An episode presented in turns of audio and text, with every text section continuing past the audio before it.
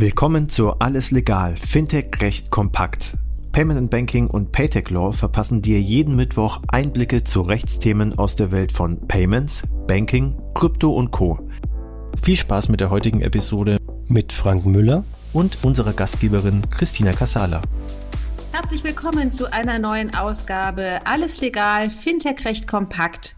Heute sitzt mir wieder ein sehr bekanntes Gesicht gegenüber, ein Podcaster der ersten Stunde von Alles legal. Frank Müller, ich grüße dich. Hallo Christina. Noch der Vollständigkeit halber, du bist äh, Rechtsanwalt und Gründungspartner von Ennerton und ähm, wir knüpfen an einen der vorangegangenen Podcasts an. Wir haben uns über das Vier-Parteien-System unterhalten und wie eigentlich eine Kreditkartenzahlung funktioniert. Das hat uns zu dem nächsten Punkt geführt, über den wir heute sprechen wollen, nämlich zu dem Thema der Scheme Rules. Frank, was verbirgt sich denn dahinter? Die Scheme Rules, genau. Das ist ein Thema, da könnten wir uns jetzt wahrscheinlich äh, fünf Wochen drüber unterhalten. Ähm, die Scheme Rules ist sozusagen das Vertragswerk der Kreditkartenorganisationen, also von äh, im Vier-Parteien-System von Visa und Mastercard. Und da hatten wir ja in einem der letzten Podcasts mal erklärt, wie so eine Kartenzahlung funktioniert. Und immer da, wo etwas äh, funktionieren soll, wo mehrere Parteien beteiligt sind an einem Prozess, braucht es Regeln. Und diese Scheme Rules, diese sogenannten äh, Scheme Rules, sind eben die vertraglichen Regeln, die die Schemes, also Visa und Mastercard, vorgeben ähm, äh, an alle Beteiligten. Und vielleicht nochmal als kurzer Recap für die, die es nicht gehört haben. Bei einem Vier-Parteien-System habe ich eben den Zahler oder den Karteninhaber. Ich habe den Issuer. Das ist derjenige oder diejenige, die die Karte die ich zum Bezahlen verwende, ausgibt. Dann habe ich den Acquirer. Das ist derjenige, der die Zahlungen ähm, für den Händler abwickelt, der dann zugleich die letzte Person ist. So, und damit dieser Ablauf äh, den ich jetzt gerade noch mal kurz zusammengefasst habe, funktioniert, haben eben die Schemes, die Kreditkartenorganisation eben dieses Vertragswerk aufgesetzt. Das ist ein relativ ähm, schlankes Vertragskonstrukt. Ähm, das hat ungefähr so 3000 Seiten. Ähm, alle davon alle davon sind äh, nicht veröffentlicht. Das ist nicht, also nicht die, die vollständigen Schemes sind nicht öffentlich zugänglich, sondern äh, zum Teil eben nur für diejenigen, die äh, Principal Members sind bei Visa und Mastercard. Und äh, das schlanke Konstrukt war natürlich ironisch gemeint. Das ist ein sehr, sehr aufwendiges, komplexes ähm, Konstrukt, das sich in Europa nach belgischem Recht richtet. Und wer dann mal die Muße hat, äh, kann ja mal auf den Webseiten von Visa und Mastercard die Rules aufschlagen und sich da mal einlesen. Ähm, die ändern sich nämlich auch noch äh, äh, immer mal wieder, so dass es da, glaube ich, nie langweilig wird, äh, was die Änderungen angeht. Also das heißt, ähm, ich werde es nicht abends zum Einschlafen und runterkommen lesen. Du hast es wahrscheinlich durchgearbeitet. Was steht denn drin in diesen schlanken 3000 Seiten? Also ich habe es tatsächlich noch nie äh, gelesen von vorne bis hinten. Ich kenne auch keinen meiner Kollegen, der das getan hat. Was wir natürlich äh, äh, kennen und wissen müssen als Berater der Branche, ist, was denn die Marktstandards sind, was muss denn eben in den Vertragsverhältnissen äh, zum Beispiel eines äh, Issuers und eines Karteninhabers drinstehen und was vereinbart der Acquirer mit dem Händler.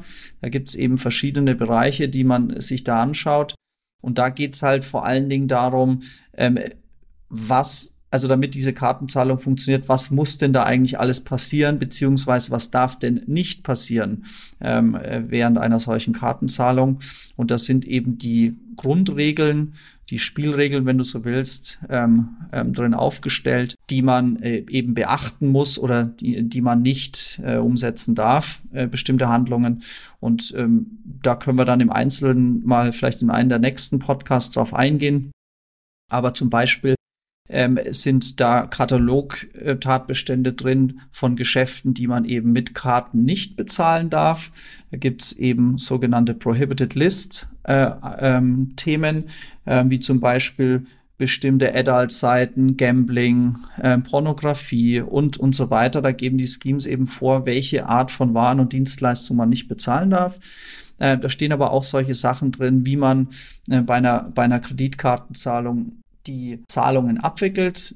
Ähm, zum Beispiel, welche Rechnungen darf ich wie bezahlen? Darf ich Rechnungsbeträge aufteilen? Darf ich, äh, darf ich eine Kartenzahlung machen und das Geld dann in Bar zurückbekommen? Ist es erlaubt? Darf ich auch für andere Anbieter, zum Beispiel wenn ich einen Shop in Shop habe, darf ich dann auch für, für Dritte ähm, Zahlungen abwickeln und so weiter. Und da stehen eben die Spielregeln drin, wie das Ganze zu laufen hat und äh, wer sich als Principal Member, also als Mitglied äh, der Schemes, nicht an die Spielregeln hält, der kriegt eben auch gern mal eine äh, Strafe, äh, sogenannte Fines. Und die fallen durchaus üppig aus. Ne? Da kriegt man in der Regel mal eine Warnung und äh, beim zweiten Mal, wie beim Fußball, gibt eine gelbe Karte und bei der roten Karte kriegt man dann auch mal äh, eben eine Strafe und die kann auch mal siebenstellig ausfallen.